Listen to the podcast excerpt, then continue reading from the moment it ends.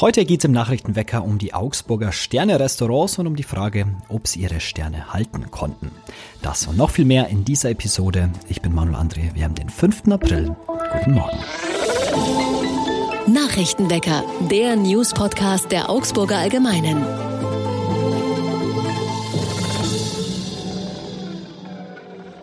Und das sind unsere Augsburg-Nachrichten.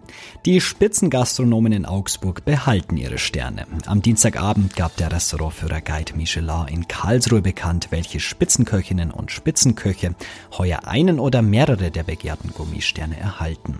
In Augsburg herrscht Freude und Erleichterung. Alle drei Sterneköche behalten ihre Auszeichnungen. Für Simon Lang vom Sartori und Benjamin Mitchell mit der alten Liebe gibt es weiter einen Stern. Das August von Christian Grünwald erhält weiter zwei Sterne. Damit ist die Küche von Grünwald die am besten bewertete in ganz Schwaben. Diese Qualität über die Jahre hinweg zu halten sei eine Mammutaufgabe, sagte der Spitzenkoch vorab im Gespräch mit unserer Redaktion.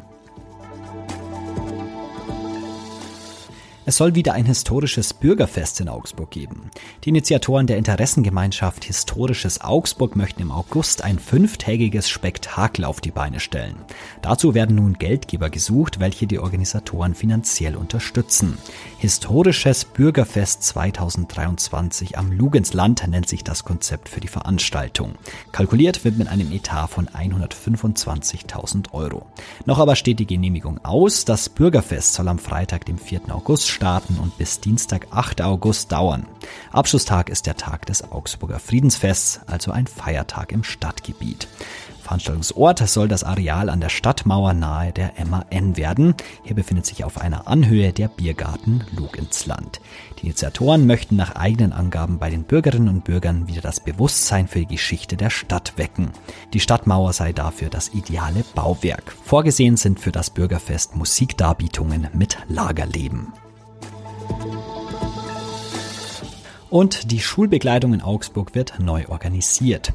Schülerinnen und Schüler mit einer körperlichen oder geistigen Beeinträchtigung haben teils Anspruch auf eine Schulbegleitung, damit ihnen das Lernen im regulären Unterricht ermöglicht werden kann. In Augsburg wurde nun eine Poollösung für die Schulbegleitung erarbeitet, die im Bildungs- und Jugendhilfeausschuss einstimmigen Zuspruch erhielt. So soll künftig die Anzahl von Schulbegleitern in einer Klasse so gering wie nötig gehalten werden, sagt Sozialreferent Martin Schenkelberg. Bisher gab es für Kinder und Jugendliche mit entsprechendem Bedarf eine individuelle Lösung. Das hatte zur Folge, dass teils mehrere Schulbegleiter von verschiedenen Trägern in einem Klassenzimmer saßen, erklärte Schenkelberg. Ziel des neuen Konzepts sei es also, individuelle Leistungsansprüche zu bündeln und personell zusammenzuführen. Das soll unter anderem zu weniger Unruhe während des Unterrichts führen. Zudem könnten innerhalb einer Poollösung Vertretungen besser eingeteilt werden. Und jetzt werfen wir noch einen Blick aufs Augsburg-Wetter. In der Früh ist es leicht bewölkt bei Minusgraden. Dann wechseln sich im Laufe des Tages Sonne und Wolken immer wieder ab. Die Temperaturen liegen zwischen 2 und maximal 5 Grad. Am Donnerstag gibt es deutlich mehr Sonne. Am Freitag müsste dann aber wieder mit Regen rechnen.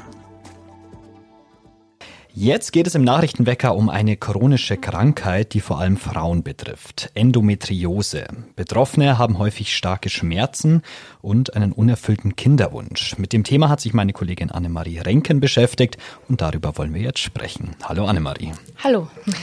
Was ist denn Endometriose? Das ist äh, gar nicht so leicht runterzubrechen. Also du hast ja schon ähm, wichtige Sachen gesagt. Das ist tatsächlich eine chronische Krankheit. Und ähm, man weiß auch tatsächlich noch gar nicht so genau, wie die entsteht. Also es ist vieles unklar, aber was man weiß, ist, dass eben sehr viel Schmerzen beim Betroffenen da sind. Oft sind die dann eben auch während der Periode da. Ähm, aber es muss tatsächlich nicht nur sozusagen im Bauchraum sein, sondern kann auch sich auf andere Regionen des Körpers auswirken. Warum ist das mit der Diagnose denn so schwer? Also einmal, weil es halt sehr, sehr verschiedene Symptome gibt. Also zum Beispiel kann es auch sein, dass man Rückenschmerzen hat oder die Betroffene, mit der ich gesprochen habe, die konnte nicht so gut durchatmen und hat da erstmal natürlich auch in 2020 gedacht, vielleicht ist es ja doch Corona. Also gar nicht so einfach. Du hast schon angesprochen, du hast für deine Recherche mit einer Betroffenen gesprochen. Was hat die dir denn so erzählt? Genau, also die hat äh, mir sehr viel erzählt und ähm, vor allem, dass sie halt sehr darunter gelitten hat, dass sie ganz lange gar nicht wusste, ist es jetzt das, was ich denke? Also sie hatte dann irgendwann diesen Verdacht, oh, das könnte wirklich eine gynäkologische Krankheit sein, weil sich ihre Schmerzen immer zu, ihrer Periode wiederholt haben, wurde aber nicht wirklich ernst genommen und sie musste da sehr viel selbst recherchieren und hinterher sein, dass sie da überhaupt jetzt dann mal die Diagnose hatte. Und hat halt auch jetzt schon lange einen ähm, unerfüllten Kinderwunsch und das ist eben alles miteinander verbunden tatsächlich. Sie hat aber tatsächlich schon ein Kind. Äh, wie ist es dazu gekommen? Ja, das äh, hat sie im Nachhinein auch äh, so ein bisschen verwundert, aber genau, sie hatte halt tatsächlich, ähm, also die äh, Babypille, Antibabypille, die kann einem helfen gegen äh, Endometriose und die hatte sie halt kurz vor ihrer ersten Schwangerschaft abgesetzt. Das heißt, damals hat es dann geklappt, aber dann kam halt nach der Geburt des ersten Kindes die ganzen Symptome zurück und seitdem ist es eben, ja, wurde sie dreimal operiert und muss jetzt immer noch hoffen, dass es bald klappt. Wie lebt sie denn heute mit der Krankheit? Also sie hat ähm, ein bisschen Unterstützung gefunden in einer Selbsthilfegruppe und das hilft ihr auch tatsächlich sehr, hat sie gesagt. Ähm, aber sonst ist es schon ja ein ziemliches Leiden und sie sagt, meistens stört sie eigentlich, dass sie da so total hinterher sein muss, überhaupt irgendwie Infos zu bekommen und ähm, sich total einsetzen muss, immer noch, auch wenn sie die Diagnose hat, dass sie die Unterstützung von den Ärztinnen und Ärzten bekommt, die sie auch braucht. Betroffene fühlen sich oft alleingelassen. Warum ist das denn so? Das ist tatsächlich so, dass ähm, auch unter ja, medizinischem äh, Personal ist es noch gar nicht so viel Wissen total verbreitet. Deswegen gibt es auch ganz oft Falschdiagnosen, Fehldiagnosen. Viele müssen halt, wie gesagt, selber total viel recherchieren. Ähm, ja, im Durchschnitt dauert das bis zu zehn Jahre, bis man so eine Diagnose hat immer noch. Was müsste sich da denn verändern, dass da in der Forschung mehr passiert? Also einmal ähm, ist sie sehr unterfinanziert. Da habe ich auch mit einem Experten gesprochen, der das klar gesagt hat. Ähm, ich glaube, dass die ähm, dass da jetzt so ein bisschen auch äh, Bewegung in die Sache inzwischen gekommen ist. Also die Bundesregierung hat ein bisschen ähm, Geld versprochen, aber es ist immer noch recht am Anfang. Also ist noch viel zu tun. Das heißt, es fehlt vor allem noch Geld in der Forschung. Das, ja, also das ist noch auch. nie dazu groß geforscht worden. Genau, also es ist einfach, die Forschung steckt auch noch in den Kinderschuhen wurde mehrmals genannt.